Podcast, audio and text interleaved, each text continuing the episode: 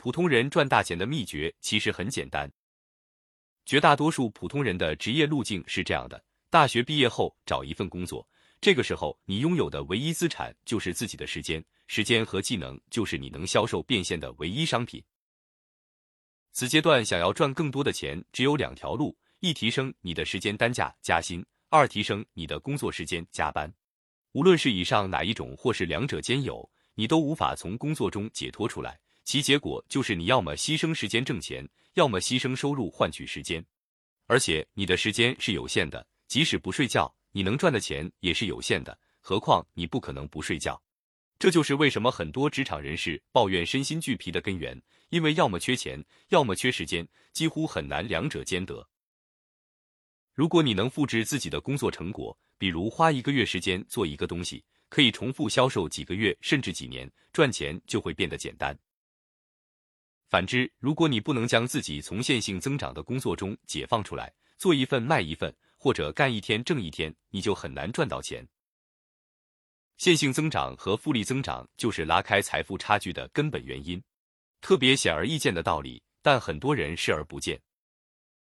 我宁愿做一个售价几百块但属于自己可以复利增长的产品，也不要接外包做一个几万块的一次性定制产品，因为后者应急可以，但很难解决长期发展的问题。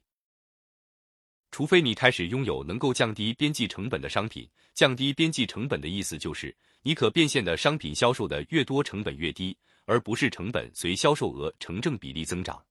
比如，你花了两个月开发了一款软件，这两个月就是你的成本。假设你的月薪是一万元，这个软件的开发成本就是两万元。如果你卖给一家公司五万元，你的成本就是两万元，利润就是三万块，后面就再也没有了。没有重复销售，也就不存在边际成本递减效应，当然也没有复利增长的可能。换个思路，同样的产品，你定价每个用户二百元，如果能卖给一万人，人均成本就只有两块钱，利润则变成了一百九十八元。卖的越多，成本就越低，利润也就越高。在这个过程中，成本在递减，最后成本可以低到几乎为零，利润甚至可以高到百分之九十九。除非做到边际成本递减，否则你很难赚到大钱。微软公司就是边际成本递减的典范。一次开发的软件，它可以重复卖给数亿人，所以它能够成为世界首富。除了软件，网站平台也是实现边际成本递减绝佳的模式。比如某宝、某东、某团、某滴、某度，无一不是这种模式。增加一个客户和销售，无非就是添加一个账号而已。随着这个账号增加的成本几乎为零，可以说来一个就是净赚的。所以，福布斯富豪排行榜上前五都是互联网。因为互联网虚拟商品的属性具备天然的边际成本递减的条件，无非就是复制、复制、复制，互联网无限的复制，将边际成本递减发挥到了极致。如果说这个时代还有什么生意是暴利的，毫无疑问非互联网莫属。它比房地产暴利一百倍不止，房子还需要钢筋水泥和土地，互联网需要什么？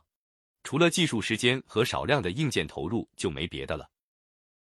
一个虚拟的某东商城建造成本可能远远不及一个一线城市的购物中心高，但它的价值以及创造的利润却远远超出任何一家购物中心，因为它能够容纳一百万甚至更多的商户，同时做几亿人的生意，因此它的边际成本其实已经很低很低。有些企业看上去流水很高，但实际上利润少得可怜，因为成本实在太高，稍有不慎，最后会被成本拖入深渊。如果你明白了边际成本与利润的关系，你就会很清楚自己做的事情哪些是有价值的，哪些是毫无意义的。如果你想要实现长期的财务自由，建立边际成本递减的变现商品是必经之路。但凡能填饱肚子，就将所有余力投入在寻找和打造这个系统上，否则你永远无法挣脱时间和金钱的泥潭。